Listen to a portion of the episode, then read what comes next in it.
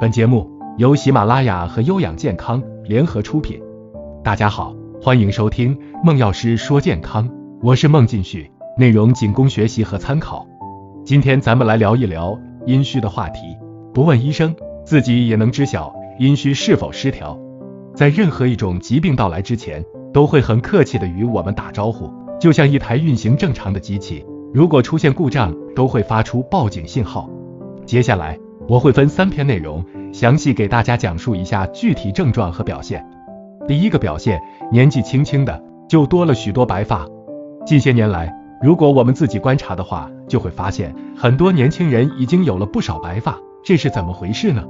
在中医看来，发为肾之华，头发是肾的外在表现，头发的根在肾。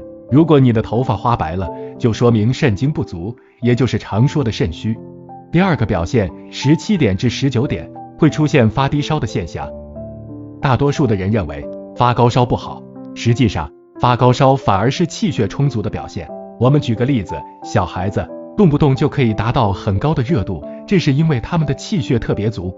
人到中年之后，发烧的可能性就不会大了，所以发低烧实际上是气血水平很低的表现，特别是在十七点到十九点的时候，可以说是肾气大伤的表现。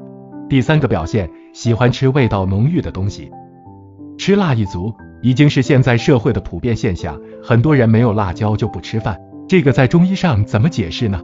一般有两个原因，第一个原因，我们脾胃功能越来越弱了，对味道的感觉也是越来越弱，所以需要用浓的东西来调节自己的肾精，用味道厚重的东西把元气调节上来，帮助我们运化。这一系列的情况。已经说明了元气大伤，肾精不足。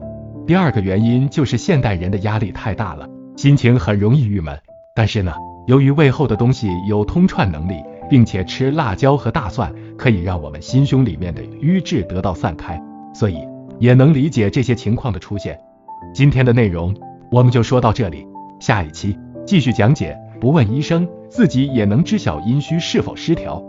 如果呢，您觉内容不错。欢迎订阅和分享，您将会第一时间收到更新的内容。